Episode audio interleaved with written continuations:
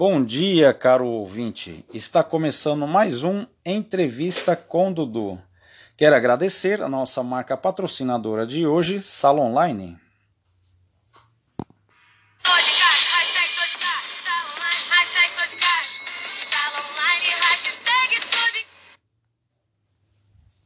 Enfim, o tema de hoje é Enem 2020 e para comentar sobre esse assunto, não havia entrevistados melhores do que os candidatos potenciais Valentina, Heitor e Alice. Sejam todos muito bem-vindos. Então, para começarmos, gostaria que cada um contasse um pouco de sua trajetória e o que fizeram escolher a prova do Enem. Primeiro, Valentina. Bom dia, muito obrigada pelo convite. Me chamo Valentina, sou de Santana de Parnaíba. Sempre estudei em escola pública, mas sei que tem alguns privilégios, como ter acesso à internet, estudar em uma escola técnica integrada ao ensino médio, entre outros.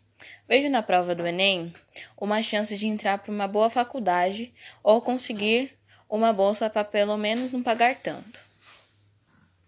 Já eu me chamo Heitor e todos devem me conhecer como Safra. Afinal, meu pai é Joseph Safra.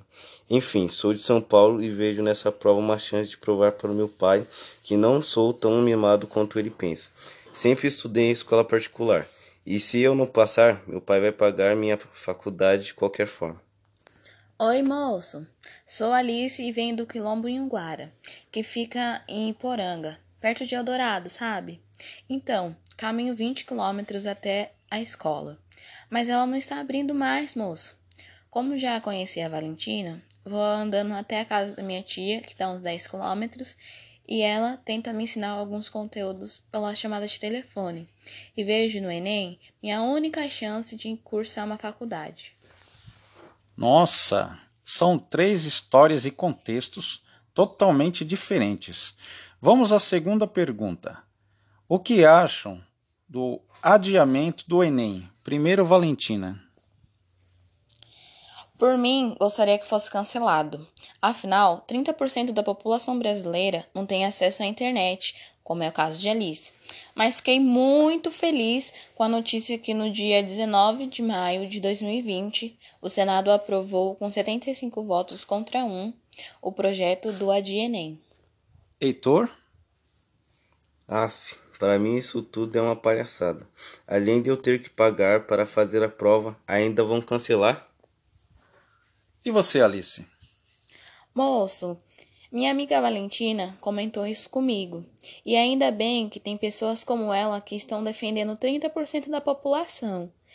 E eu sou muito grata. Afinal, eu não tive a chance de me expressar, pois não tenho meios. A entrevista de hoje vai ficando por aqui. Agradeço a presença de todos os entrevistados e, caro ouvinte, eu espero que o nosso país um dia possa ter menos desigualdade. Afinal, podemos ver claramente em nossa desigualdade na entrevista de hoje. Então, um conselho para essa geração: não se calem, lutem e corram atrás de seus direitos. Nos vemos na próxima semana para mais uma entrevista. Uma boa semana a todos e um forte abraço.